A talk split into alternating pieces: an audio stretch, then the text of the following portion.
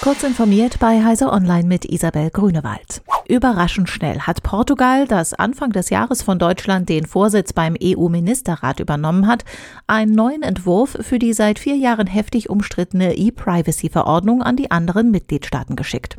Ziel soll es sein, den Text zu vereinfachen und ihn weiter an die Datenschutzgrundverordnung anzupassen. Was zunächst überzeugend klingt, entpuppt sich bei genauerem Hinsehen vor allem als Geschenk an die datenverarbeitende Wirtschaft. Denn Metadaten und Cookies sollen unter Auflagen stärker einsetzbar werden. Nach zwölf Monaten soll die Verordnung voll anwendbar sein. Sie muss nicht mehr unbedingt in nationales Recht umgesetzt werden. Wochen nach einem Hackerangriff sollen die Tageszeitungen der Funke Mediengruppe im Laufe der Woche wieder regulär erscheinen. Wir sind, Stand heute, sehr optimistisch, den Notfallmodus noch diese Woche zu verlassen, erklärte Funke am Montag.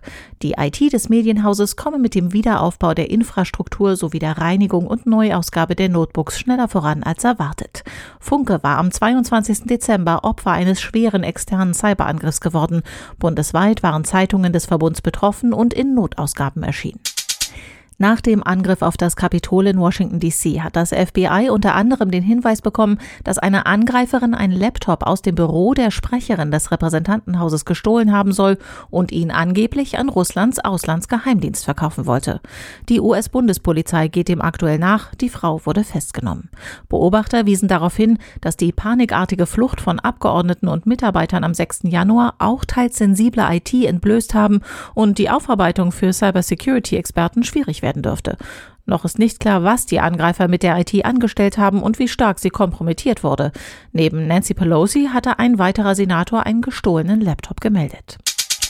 Das Jahr der Covid-19-Pandemie war für den europäischen Automarkt das schlechteste seit Beginn der Aufzeichnungen im Jahr 1990.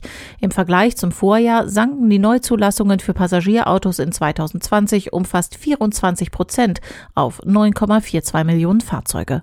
In Deutschland brach der Markt im Jahresvergleich um knapp ein Fünftel ein. Diese und weitere aktuelle Nachrichten finden Sie ausführlich auf heise.de.